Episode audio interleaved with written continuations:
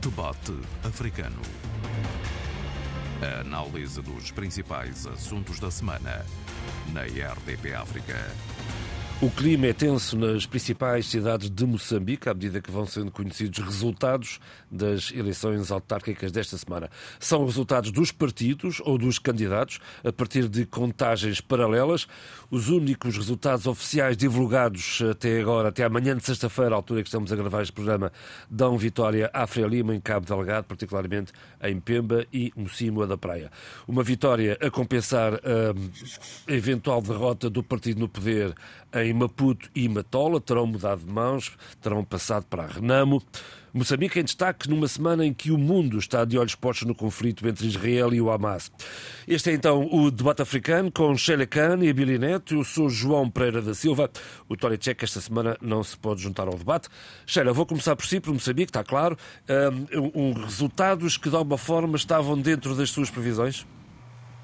Ora bem, antes de mais nada, bom dia. Desejo as melhoras ao Tony Checa. Uh, uh, há, há, duas semanas atrás, se eu não estou em erro, o João Pereira lançou-me estes desafios sobre se o xadrez político uh, em Moçambique, com estas autárquicas, iria manter uma certa postura igual a, a, aos anos anteriores. E eu respondi e lembro perfeitamente da minha resposta que acharia, achava nessa altura que certamente não haveria grandes modificações no palco da cidadania política em Moçambique. Curiosamente, e com grande surpresa minha, devo dizer, uh, neste momento, uh, ainda ontem vimos uma marcha da vitória, é preciso dizer, uh, de Venâncio Mondelano, reclamando vitória, especialmente na cidade de Maputo, que sempre foi, importa dizê-lo, bastião da Frelimo, e também uh, António Mochanga vai, também reclamar vitória na cidade da Matola. Portanto, isto são uh, novidades muito interessantes, surpreendentes, para, no fundo, duas cidades, ou melhor, Maputo é a capital de Moçambique, é preciso dizê-lo, onde a Frelimo sempre teve o seu poder muito bem consolidado, sólido, consistente, sem qualquer tipo de uh, interferência de outros partidos, mesmo que quando esses partidos uh, exigiam uma renovação política e uma, um, uma viragem paradigmática no xadrez político em Moçambique. Porém, é importante dizê-lo com alguma seriedade, os resultados ainda não estão totalmente apurados, oficialmente apurados.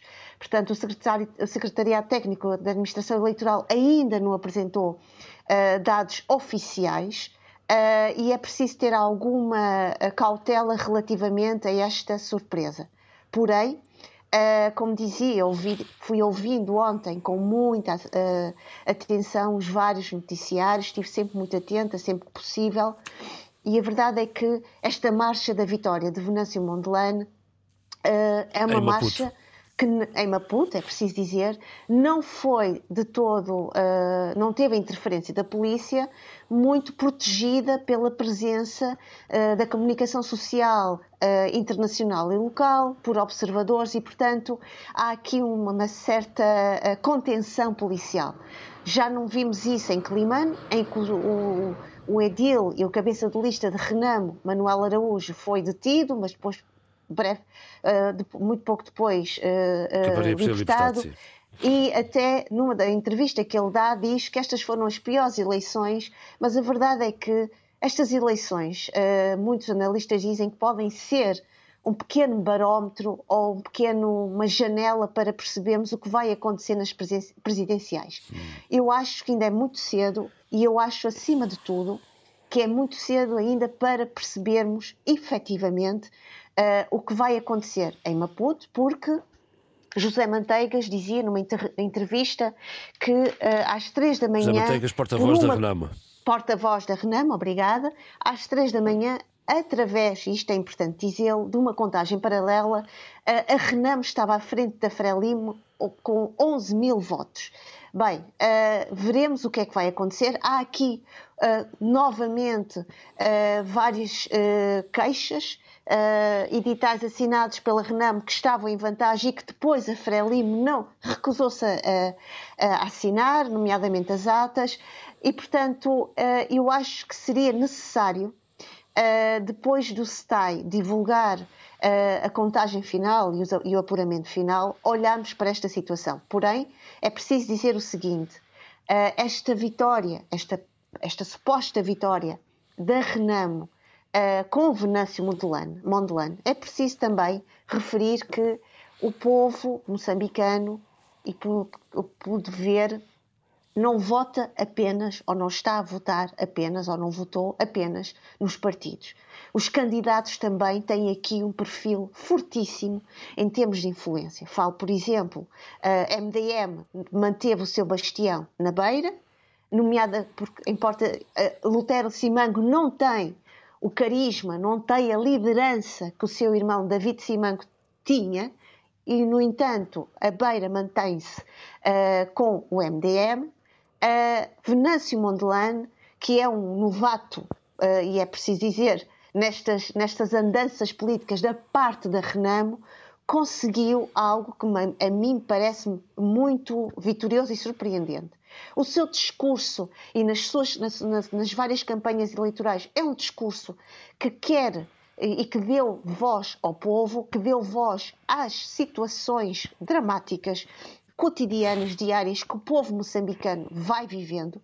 E aqui importa dizer, não é o povo da elite económica, da elite cultural e política de Moçambique. É o povo que todos os dias está na rua, que todos os dias luta por uma possível uh, vida sustentável e que é uma vida muito vulnerável. Uh, Moçambique uh, recentemente viveu situações terríveis, a questão do, da, da, tabela salarial única, a greve dos médicos, a, a, a, a, insatisfação dos professores e também uma grande falta de qualidade que muitos analistas vêm falando de, de, a nível da educação. Portanto, todo um plano e toda um, uma realidade social, económica e cultural muito vulnerável. E, portanto, muito bem, Venâncio Mondelano foi ao encontro, acima de tudo, na sua campanha, deu voz às vozes do cotidiano, deu voz às vozes do chão, que todos os dias uh, caminham e calcorreiam e lutam por um pedaço de sobrevivência em Maputo. Temos mais para, temos mais para falar sobre, sobre, Já agora, Matola, eh, antes de passar ao Abílio, para só, só para irmos, eh, digamos, animando aqui o debate. Claro, claro que sim. Diga, diga, a Matola, a, a hum. Matola, que eu, onde estive uh, em 2010, a última vez que estive em Moçambique, uh, que não era ainda a cidade enormíssima e este cinturão urbano enormíssimo, uh, vem de certa maneira, por osmose, com certeza, corresponder às exigências e, e aos problemas uh, urbanísticos, citadinos uh, do povo moçambicano. Ainda recentemente vi uma reportagem uh, muito interessante, não só ao nível das, das, das, das consequências das alterações climáticas nas vivências urbanas e citadinas, e a verdade é que quando olhamos para, para estes, estes, estes mapeamentos diria, sociológicos e para mapeamentos uh, da sociologia urbana moçambicana, percebemos que quem, que a mobilidade em Maputo e também na em Matola é absolutamente uh,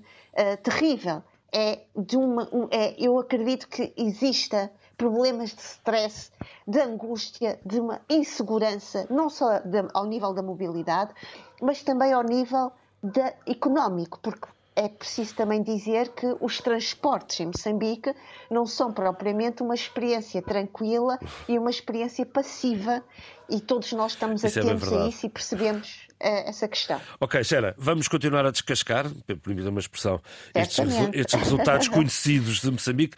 Abílio, gostava-te de ouvir um, eh, refletir sobre o seguinte: aparentemente a capital do país muda de mãos, onde está o poder, uh, Maputo muda, muda de mãos, ao que tudo indica.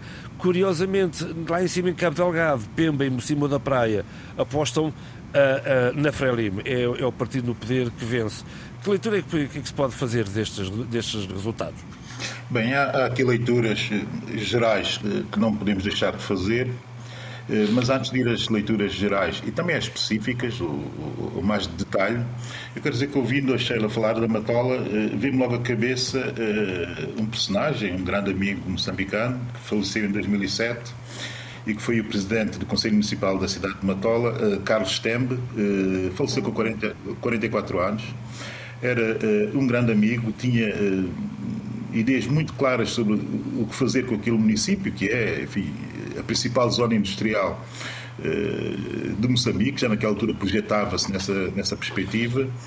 Uh, uh, portanto, vem-me logo a cabeça Carlos Tembe e eu homenageio, enfim, aqui desta forma, porque é alguém que, que, me influenciou bastante e tivemos longas conversas sobre o seu país e sobre o continente africano e, enfim, e sobre o que nós pensávamos sobre o nosso continente. Quanto aos resultados das eleições, que não são oficiais, exceto o caso eh, da zona norte de Moçambique, a zona eh, em que a questão securitária mais, eh, mais é premente, e normalmente, quando assim é, quando há uma presença forte do Estado, quando as populações mais carentes estão sentirem-se protegidas, eh, o normal é eh, responderem a favor daqueles que as protegem. Nesse caso, eh, o partido que define o Estado, o partido que domina o Estado, logo o partido que, de certa forma, também está obrigado a dar proteção àquelas populações naquele espaço territorial.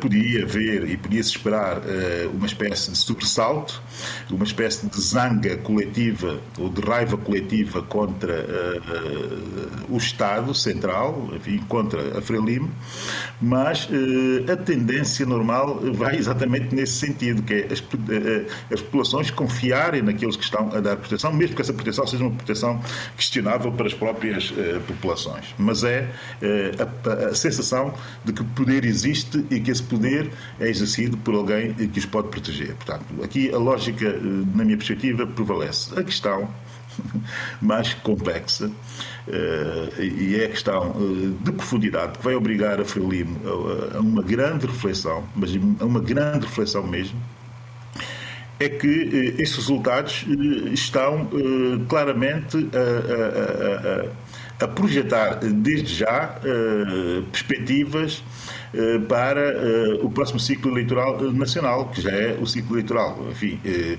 do Executivo e das legislativas. E, e não se pode deixar de fazer já essa projeção e, essa, e, e começar já a pensar nas perspectivas. Porquê? Porque há aqui três ou quatro coisas que, que já parecem muito evidentes. Parece-me evidente que os partidos da oposição uh, começam a fazer, uh, digamos que muito mais rapidamente que a Frelimo, uh, a transição geracional. Manel de Araújo, uh, Venâncio Mondlane já são uma nova geração de moçambicanos, já são uma nova geração de líderes e de decisores políticos moçambicanos o discurso é um discurso, o discurso tanto de um como do outro, é um discurso um, já bastante contemporâneo, com muitas soluções e com, visão, com uma visão clara sobre o que pretendem fazer eh, nos seus territórios, mas também, e é preciso dizer isso, mas também eh, como veem o seu próprio país, tem uma relação muito fácil com a juventude. Porquê? Porque, porque, o seu discurso vai nesse sentido, a sua imagem também vai nesse sentido, imagem desempoeirada, uh, discurso claro e, e, e, acutilante, e depois essa ideia de que uh, já não são subservientes ao poder uh, hegemónico da Frelimo. Não são subservientes ideologicamente, não são subservientes na capacidade e nas competências de executar e não são subservientes numa espécie de atualização moderna fazem no seu olhar uh, para o país. E é uma geração, é uma geração, desculpa interromper, é uma geração que não esteve no mato. É uma geração que não esteve no mato, é uma geração que, uh, que o discurso da guerrilha uh, não pega. e do conflito e do conflito, um, digamos que violento não cola com essas, com essas pessoas. É exatamente isso que a população do país pede, que não haja beligerância constante, porque fartos dessa beligerância, dessa violência. Já a população está, portanto, o discurso tem que ser um discurso noutro sentido e eles compreenderam exatamente isto. Segundo, tem aqui um, um problema, uh, que é o problema, uh, que do meu ponto de vista seria expectável, que seria, uh, já nessas eleições, tanto a Renamo como a Frelimo, a Renamo como a, como a MDM, peço desculpas, terem a capacidade de se juntarem para testarem, do MDM, para se juntarem, para se perceber se juntos não seriam efetiva e realmente capazes de, no próximo ciclo eleitoral, questionar sim. o poder nacional da, da, da, da, Frelimo, sendo e, e, e, e, de certa forma um, apresentando-se como uma alternativa viável e real ao poder hegemónico uh, da uh, Frelimo. Eu estava à espera que em alguns dos municípios esse teste fosse possível de fazer-se, inclusive no caso de Quilimano, que era mais fácil fazer-se, enfim, pelo histórico de relação entre os dois partidos eh, eh, do presidente eh, da Câmara Municipal de Manuel Araújo. que eu, enfim, já estou cansado de dizer o quanto admiro por uma série de intervenções que ele vem fazer e que eu me reconheço nessas intervenções, não sem problemas nenhums assumo, assumo aqui eh, isto. E, e, e, o mesmo também passando-se com a Venâncio que também tem esse histórico de, da MDM para, para, para, para Renamo eh, e, e, essa transição entre dois partidos, que era perfeitamente possível testar nesses dois espaços, essa é a minha perspectiva, já uma, uma coligação, uma junção de esforços no sentido de, de, de verem se seria possível, uh, do plano do ponto de vista nacional, uh, desafiarem com mais força ainda Frelimo no próximo ciclo eleitoral. E terceiro, e termino rapidamente, dizer o seguinte: é admirável, e a Sheila depois nota nisso e muito bem, como é que a capacidade individual e pessoal, digamos que as personas desses, desses, desses, desses dois autarcas e de outros, tanto da Renamo como da, do MDM, eh, anulam uh, anulam uh, as propostas de pessoas, de personagens, de personalidades políticas que a Frelimo apresentou para fazer o seu, o seu, a sua transição geracional. O, o, temos que ser honestos e dizer que os candidatos da Frelimo para a Câmara, tanto de Quilimane como de de, de, Maputo, de Matola, eh, são candidatos eh, com perfil muito mais baixo do que aqueles eh, que anteriormente a Frelimo tinha proposto como, como candidatos a essas autarquias. O caso de, o caso de Maputo é, é flagrante. Quer dizer, uhum. Depois de, de Elias Comiche, apresenta-se um candidato com perfil, sejamos claros, muito, muito, muito, muito baixo, nunca ao nível do perfil de um Elias Comiche, que tinha um passado na, na, na, no governo e que tinha um passado na própria Frelimo Limo e que tinha uma, um, um, um, currículo uh, profissional uh, que era claramente reconhecido e, que ninguém poderia pôr uh, em causa. Portanto, estamos aqui numa posição, ou num momento posicional, diria eu, em que a Frelimo está extraordinariamente pressionada e convém, e esse é um recado que eu deixo a Frelimo, eh, que eh, não opte por aquilo que é habitual eh, em partidos hegemónicos como a Frelimo, quando se vê a perder o poder que é recorrer aos cães de fila, e que são aqueles cães de fila, enfim, bulldogs e, e, e rottweilers, habituados a morder nestes momentos. E, e morder e alimentar eh, aquilo que é fácil de fazer-se, que é reagir com violência por ter todos os poderes violentos do Estado, o, o, o exercício de violência do Estado, eh, controlados eh, por si.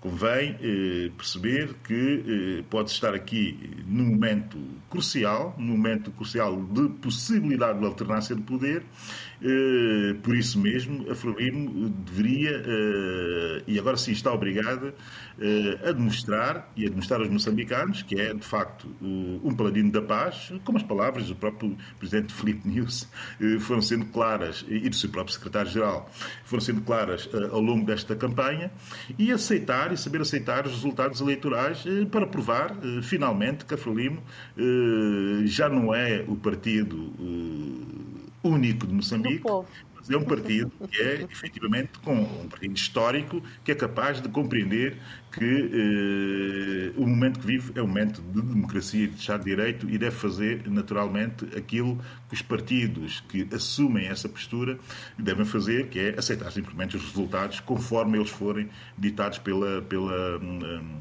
pela CNE eh, moçambicana. Eu, eu lanço aqui, eu lanço aqui um desafio. Eu ontem ouvi, ontem, ontem ouvi o Suf Momad na televisão Ontem ouvi o Suf Momad uh, dizer na televisão que se os resultados não fossem aceitos, iriam para a guerra. É possível uh, a Renam voltar para a guerra, Xera?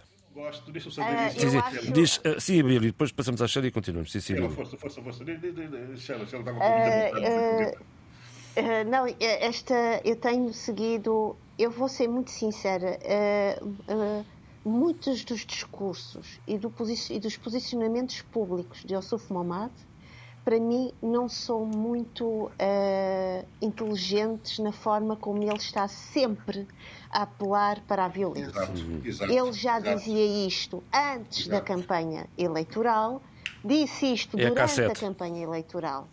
E, portanto, uh, o Suf Momad não congrega uh, suficiente. Uh, cumplicidade e não congrega esta ideia de coesão nacional. E por vezes, o Suf Momad está a falar para uma determinada experiência de violência, de guerra, que muitos outros uh, dos seus pares da Renam não a desejam. E eu acho que isso é a grande fragilidade da Renam. E acho, acima de tudo, que, uh, pegando nas palavras do Abílio, uh, estas no, estes novos líderes desta transição geracional, que não estão, Uh, obviamente, colados à, à, experiência da Guerra de Libertação Nacional, mas estão colados, obviamente, estamos a falar de Venâncio Mondlane, a grandes históricos uh, pessoas uh, do país, começam a olhar para este projeto de moçambicanidade não apenas no sentido geracional do termo, isso também é importante. Uh, porque, por exemplo, o, o discurso da cabeça de lista da Frelimo em Maputo é, foi extremamente pobre, enfadonho. Uh, acho que uh, ninguém quer ouvir aquilo. sempre a bater na questão da juventude e das mulheres, mas nós queremos muito mais do que isso, não é? Não é apenas usar grandes chavões que isso promete grandes ações e políticas para a cidadania urbana citadina de Maputo. Mas uh, vou, uh, eu acho que, uh, nomeadamente, Manuel Araújo, que eu não conheço, mas eu também admiro, subscrevo as palavras do Abel, tem uma, algo absolutamente vibrante, não só nos seus discursos, mas também na energia que ele tem da sua cidadania. Ele está, e eu conheço pessoas que vivem em Climano, ele está em todo lado, ele consegue estar em todo lado. Ele consegue fazer elos de ligação entre gerações e tornar a cidadania local de Climano coesa. São é um do... homem que luta, que vai para fora do país à procura de financiamento. É um homem que muitas vezes se queixa da escassez de financiamento local em Climano. Uhum. E, portanto, eu acho que as pessoas e, e, e normalmente costuma-se dizer que o povo tem uma memória seletiva. Não, o povo, quando chega ao momento, faz contas daquilo que foi feito por ele. E, uh, nomeadamente, Manuel Araújo tem esta capacidade de omnipresença. Ele está em todo lado, ele consegue ir a todo lado e consegue estar com as pessoas. Manuel Araújo Vários, e Venâncio uh, Mondelano são dois perfis totalmente diferentes, opostos até, são diria. São dois perfis totalmente uh, diferentes. É o Suf Pomada, era aí que eu queria chegar. Mas, uh, são dois perfis totalmente diferentes e têm algo que me parece interessante. Tem aquilo que o Abelo há pouco dizia, uma frescura no seu discurso que é a frescura da contemporaneidade, do presente as pessoas já não querem ouvir falar do passado, as pessoas já não querem das ameaças de guerra, não é? Das ameaças para, guerra. para o porão da história. É lógico que o porão da história é importante, mas as pessoas querem que estes líderes, estes cabeças de listas, possam discutir, debater com elas, olho a olho, os seus problemas diários. A questão do custo de vida em Moçambique, a questão da mobilidade, Ai, eu, eu, na semana passada, eu fiquei a pensar nesta, nesta situação. A mobilidade em, em Maputo e na Matola, mas nomeadamente em Maputo, é, absoluta, é uma experiência assustadora. E eu acho que muitos destes discursos deviam convidar uh, sociólogos, antropólogos e, e, e, colocar dentro destes discursos uh, dados, experiências para, para as pessoas sentirem que estão representadas e que aquilo é feito para elas. Não basta só um discurso político, tem de ser um discurso em que a cidadania é uma cidadania que se sente na pele e, nos, e, que se vê nos olhos. Este é um, este é um resultado que condiciona uh, uma eventual terceira candidata, uh, candidatura de, de Filipe Nuzzi, mandato de Filipe Nuzzi. Sim, eh, condiciona, mas aumenta a tentação. e, e aumenta, aumenta, a tentação, aumenta a tentação porque dentro da Frelimo o feeling, digamos, que existe nessa altura, se perderem, se confirmarem os resultados que estão a ser veiculados, eh, é o feeling que eh, se calhar só conseguimos eh, parar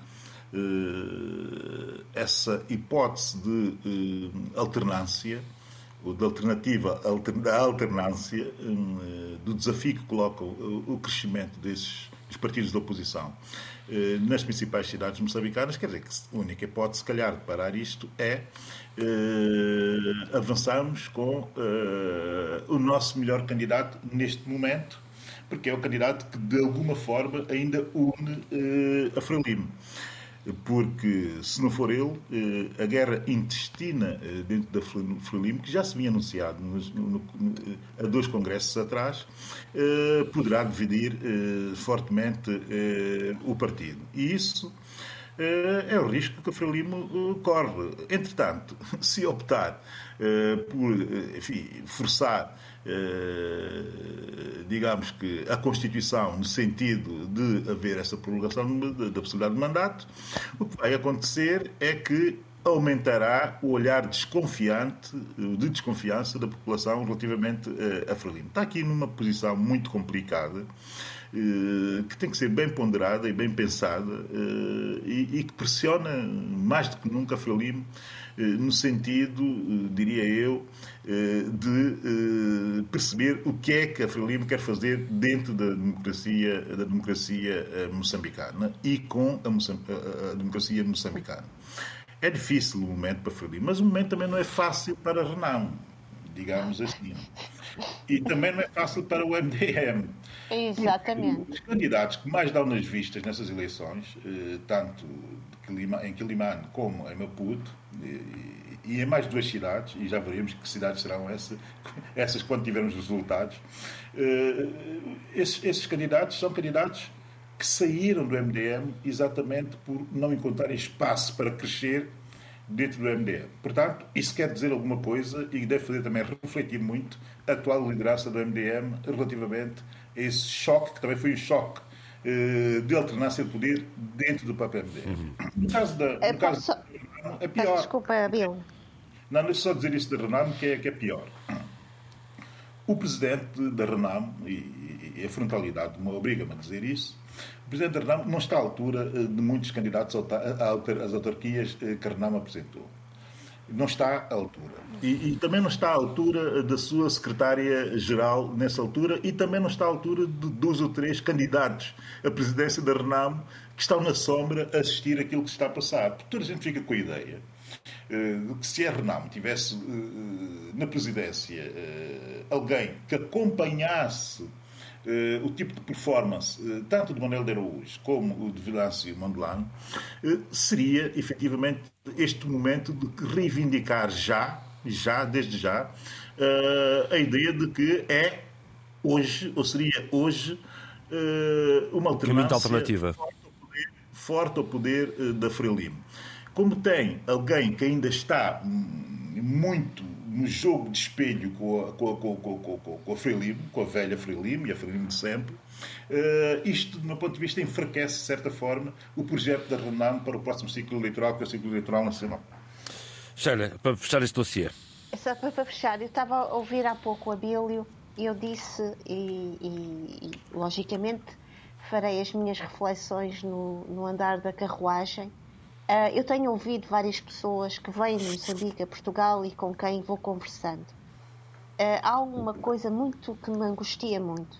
É que a velha guarda da Frelimo está desencantada uh, e sente-se defraudada com todo o caminho que a Frelimo foi fazendo. E essa era a velha guarda certa, alguns dessa velha guarda eram os pilares da sabedoria, da clarividência e da ponderação de uma, de uma Frelimo. Uh, e neste, na verdade é que recentemente falei com uma pessoa que me dizia que também na Frelimo não há ainda ou não se vislumbra a possibilidade, tirando Filipe Niusi, e como dizia há pouco o dele, que possa uh, seguir o caminho da presidência do país. E isto parece-me muito complicado porque nós ouvimos sempre Joaquim Cissano a ser, uh, ser convidado para dar entrevistas nestas alturas e, e a mim, eu pergunto-me onde é que está aquela Frelimo que lutou tanto pela independência de Moçambique e que muitas vezes fez tanto por este país e que de certa forma uh, me parece muito silenciosa, parece-me até uh, desgostosa com, este, com esta Frelimo. Agora, não sei, sinceramente, o que vai acontecer. Concordo com as palavras do Abílio, que é uh, Manuel Araújo brilha muito mais que Lutero Simango. Venâncio Mondelano brilha muito mais que Ossuf Momad. Uh, gostaria de ver também, e houve aqui uma crítica acutilante, mais mulheres eh, porque há mulheres fortíssimas nas fileiras, quer do MDM, quer da Renam. E, portanto, também era preciso pensar uh, nesta equidade de género em termos políticos e trazê-las ao de cima. Uh, porque é importante ouvir a voz delas, é importante sentir a voz delas, porque elas estiveram também no passado e lutaram por este país. E aqui faço uma homenagem à Alice Mabota, que faleceu esta semana, uma mulher dos direitos humanos, uma mulher que a uma determinada altura se candidatou para Presidente da República de Moçambique e, portanto, acho que este é um momento de mudanças. Há pouco o Abel dizia das alternâncias, mas veremos quais serão essas alternâncias e se essas alternâncias, ou se os vários partidos, Frelimo, MDM e Renamo, estão musculados para corresponder uh, e viver essas alternâncias. Sim, senhor. Oh, oh, João, deixa só juntar-me aqui a homenagem a Alice Mabota, citei imensas vezes aqui neste programa, nestes anos todos que aqui estou, a sua combatividade foi sempre por mim realçada, eh, a sua emotividade na ação e no discurso político também, porque era admirável em momentos de grande tensão, chegou a ser admirável em momentos de grande tensão, de conflitualidade social eh, no país, haver uma voz e nunca teve medo. Exato, que conseguia eh, ser destemida, que conseguia ter um discurso correto, conseguia ter uma leitura que acompanhava esse discurso correto, portanto, uma leitura clara eh, da situação e conseguia eh, fazer uma coisa eh, que a mim me incomoda, incomoda positiva e negativamente, que era ser emotiva e ser demasiado emotiva, mas sem que isso a tornasse, digamos que, menos eficaz. Isso é admirável de se fazer e Alice Babota é e será sempre, na minha perspectiva, alguém que admirarei e que marcou muitos, muitos dos momentos em que olhei para a realidade moçambicana. Espero que o Estado moçambicano saiba honrar a memória de Alice Mabota e que ponha de parte todo o lado revanchista e que promova uh, efetivamente uh, o nome da, da, da Mabota, uh, enfim, ao panteão dos melhores moçambicanos. Sim, senhor. Vamos virar de página. vamos falar de contas, números, dinheiro e as previsões do FMI e do Banco Mundial para a África. Vamos focar-nos aqui em dois, dois países, os vossos, justamente, Angola e São Tomé. Talvez começar por. perdão, Moçambique e São Tomé. Peço desculpa. Talvez começar Abílio, por São Tomé, vamos a isto. Eu, relativamente a São Tomé e Príncipe, eh, quero, se me permitirem, eh, ser um pouco enfadonho no, que vou, no que vou dizer. Eh, está-se nesse momento em Marrakech, já há muitos anos, acho que há mais de 50 Desde 1973. Anos. exato que o FMI não vem à África fazer o seu outlook, fazer o seu, enfim, o seu encontro, um dos seus encontros anuais de alto nível.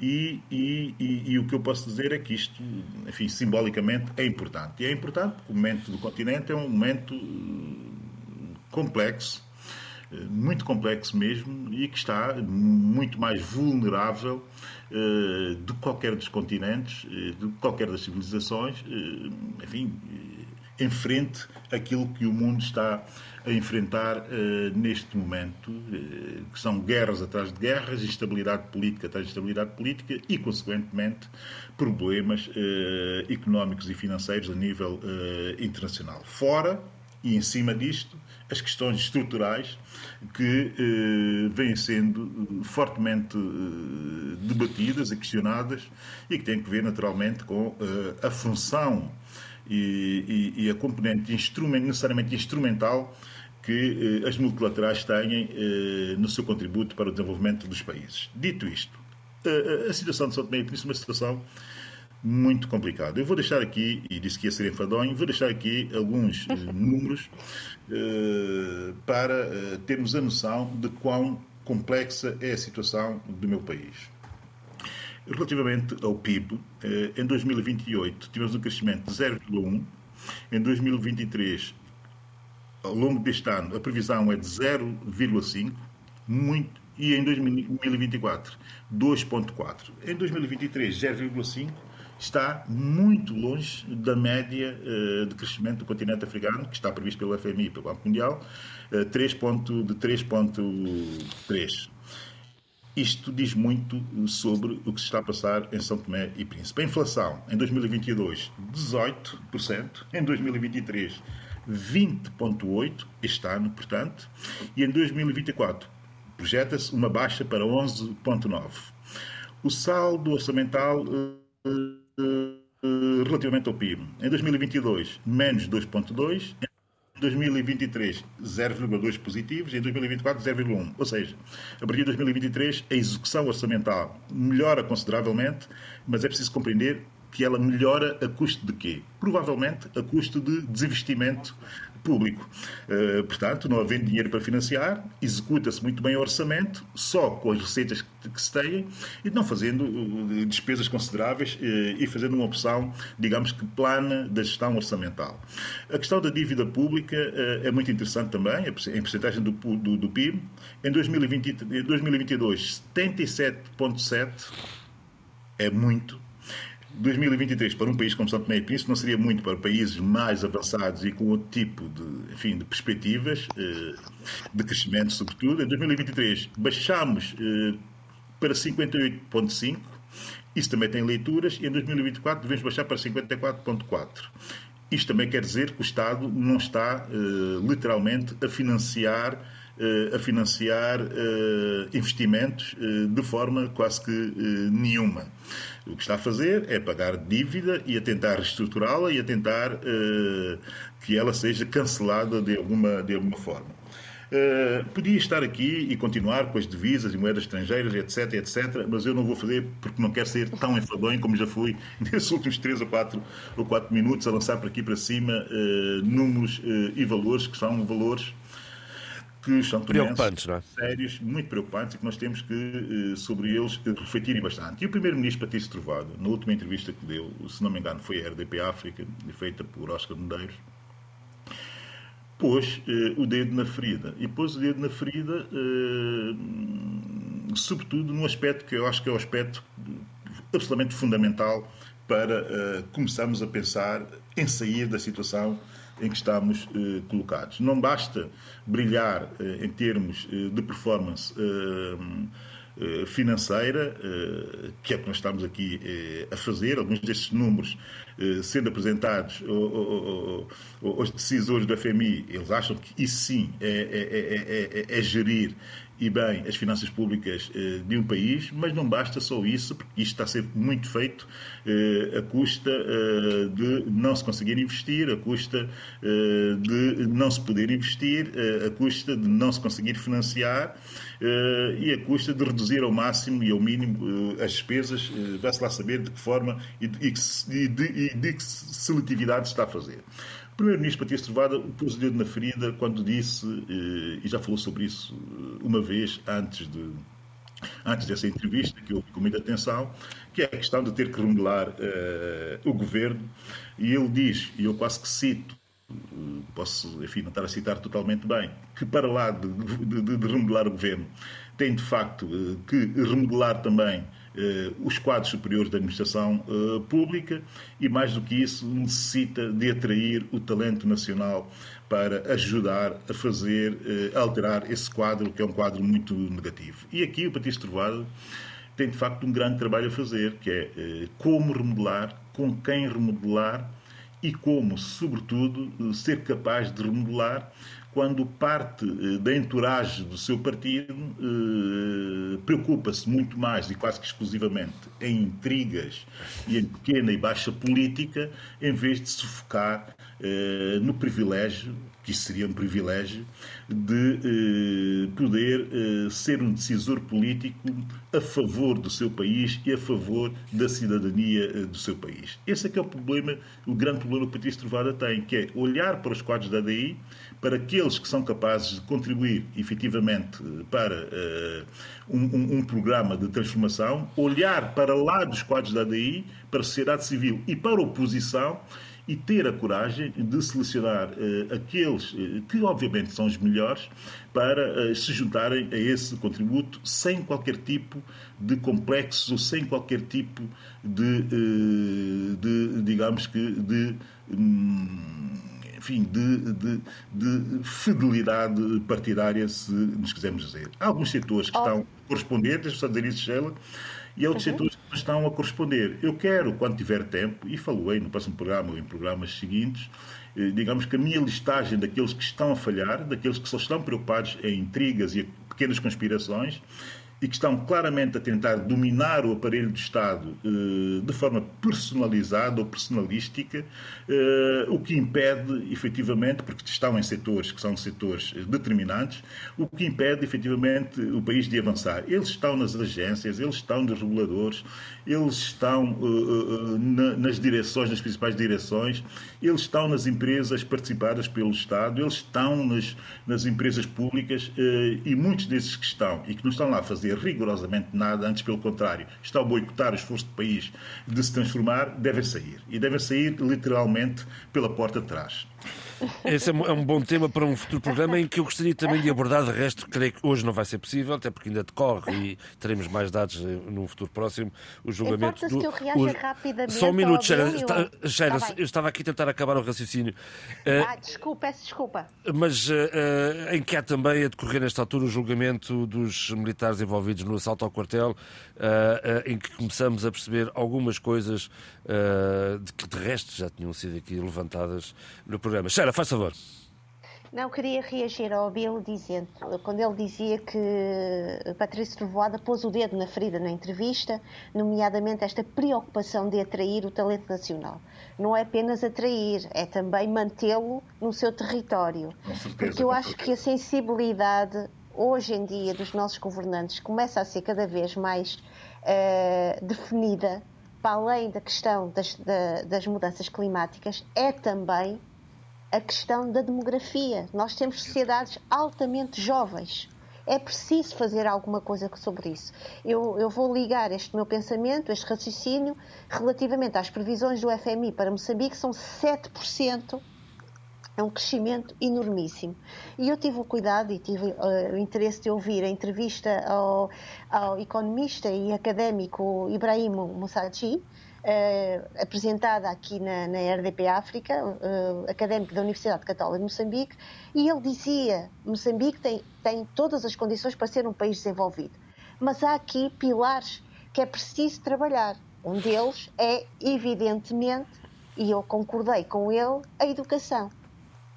A educação é um dos pilares das nossas sociedades e tem que se olhar para aí para que aquela cidadania que tu falavas há pouco, Abílio, a cidadania é, uma, é, algo que se começa de pequenino, é algo que se vai instruindo, socializando sim, e que as pessoas casa, vão absorvendo sim. e vão amadurecendo não só no espaço doméstico, mas acima de tudo vão vendo materializado e exemplificado na arena pública. Mas deixa-me interromper, porque fazemos aqui uma espécie de diálogo. Eu achei interessante que o, que o João Pereira da Silva tivesse dito, pois é, é, e tal, isto começa em casa e tu disseste no doméstico.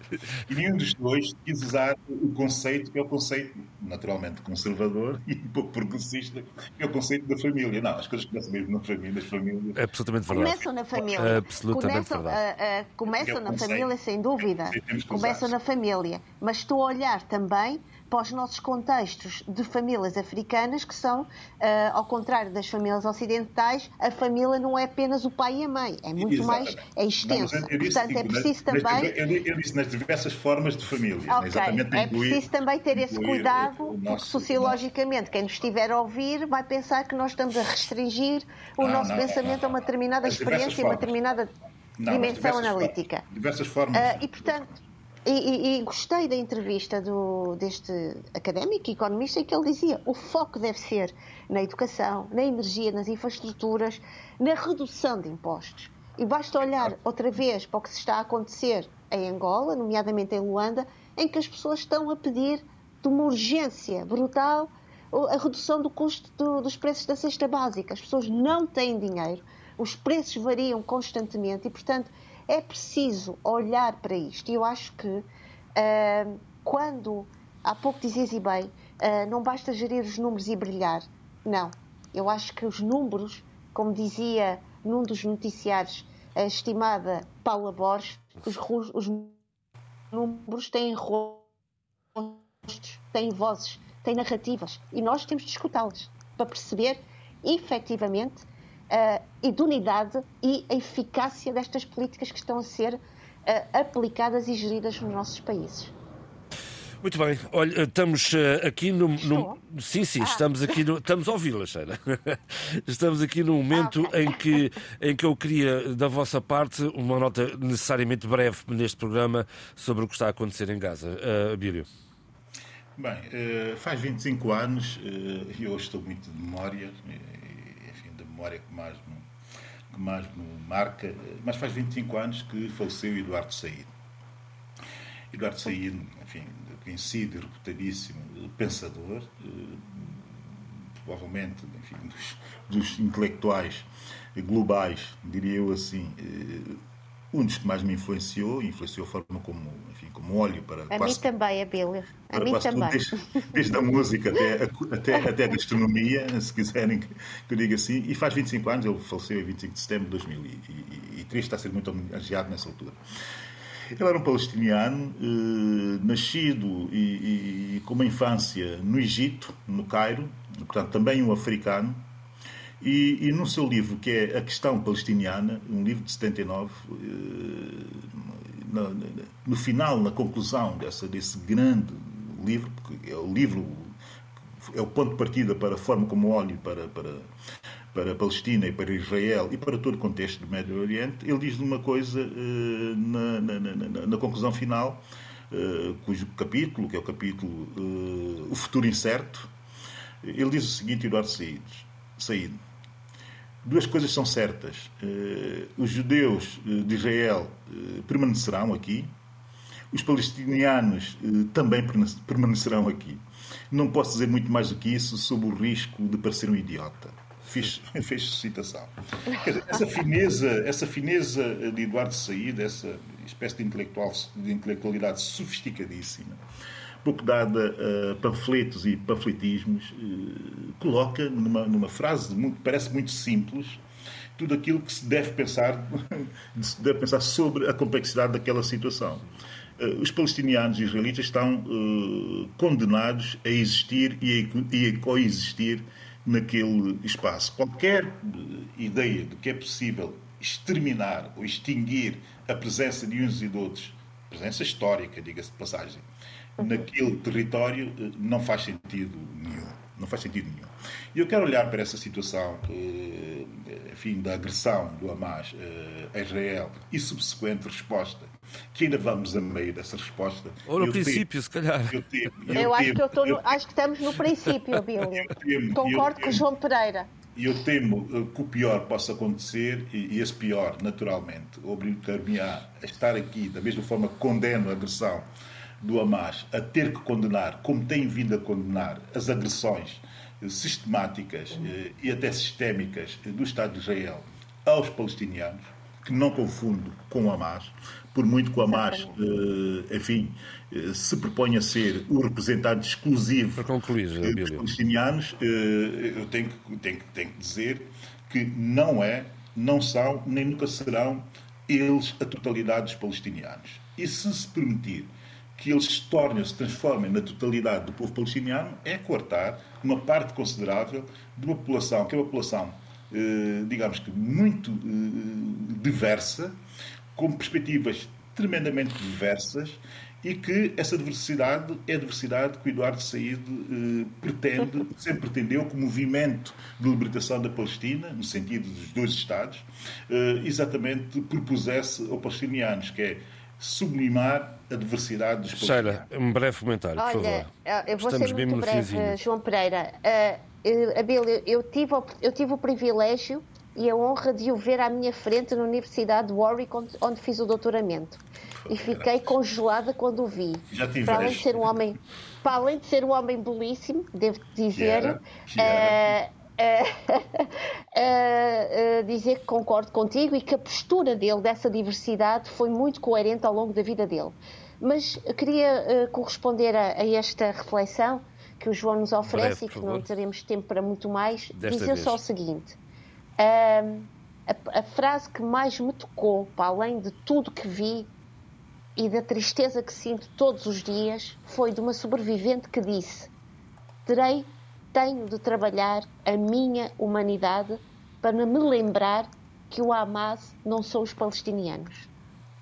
Dito é, isto. Muito profunda, muito profunda. Muito profunda. Uh, foi uma frase que me tocou profundamente para dizer o seguinte: uh, repudio esta, esta, uh, esta proteção excessiva relativamente ao Estado de Israel, ao governo e ao novo governo de unidade nacional, quando vejo na França uh, a proibição de campanhas pró-Palestina, eu acho que aqui não estou a favor do que aconteceu e não, estou a, não sou a favor da violência, mas eu sou a favor da memória histórica e que todos nós lembremos de todos a, a, a, a, vida terrível de décadas que os palestinianos passaram e passam às mãos de, do, povo, do, do, governo israelita. E nem de propósito, Sheila, é a sua sugestão deste fim de semana? Diga, por favor. A minha sugestão foi, uh, lembrei-me, não podia deixar de me lembrar, logicamente, de alguém que tenho um carinho imenso e que, uh, e que perdeu um filho muito jovem nesta guerra, em 2006, e falo de David Grossman. Tenho sentido muito a ausência da voz dele, não sei o que ele estará a pensar. Hoje gostaria de homenagear com o livro dele os palestinianos, os israelitas e a paz até ao fim da Terra, de David Crossman. É, um grande, é a minha sugestão. É efetivamente um grande livro. Breve, por favor. Bem, eh, eu eh, espero bem que no próximo programa eh, possamos falar um pouco mais sobre essa. Sobre essa é, muito, e, aqui todos juntos, e aqui todos juntos, que assim à distância é mais difícil. Força. É para não trairmos o Tony Checker. Ele terá muito a dizer sobre o assunto. Nunca, nunca, nunca, nunca. Vamos lá. Não, mas as minhas sugestões ainda também têm a ver com palestinianos e com uh, israelitas. E tem que ver com duas mulheres. Eu já trouxe os dois livros aqui. Eh, falei mais sobre um do que outro, falei muito sobre o livro da Adania Shibli, um detalhe menor que a Sheila também aconselhou a leitura aqui, e, e, faz muito sentido neste momento ler este livro para compreender muitas das coisas que se passam naquele território do lado palestiniano. Mas do lado israelita, convém também ler, e é obrigatório que se leia, uh, atualmente a grande escritora uh, israelita, eu não tenho grandes dúvidas em dizê-lo, a Ilete Gundar Goshen, uh, Só uma Noite Markovitch. Quer dizer, aqui está, aqui neste livro, Só uma Noite Markovitch, está a formação do Estado de Israel, olhado de uma relação complexa, num kibbutz, numa relação também articulada com palestinianos, e o detalhe menor da, da é exatamente essa complexidade dentro do mundo da Palestina eh, e da sua relação violenta com eh, o Estado de Israel e com a história dos dois povos. Curiosamente, os dois livros começam com um caso que ocorre em 47 48. É muito interessante eh, pensar nessas duas obras literárias. E assim se fez eh, o debate africano esta semana, com o apoio técnico de João Carrasco, apoio à produção de Paula Seixas Nunes. Fique bem. Debate africano. A análise dos principais assuntos da semana na RDP África.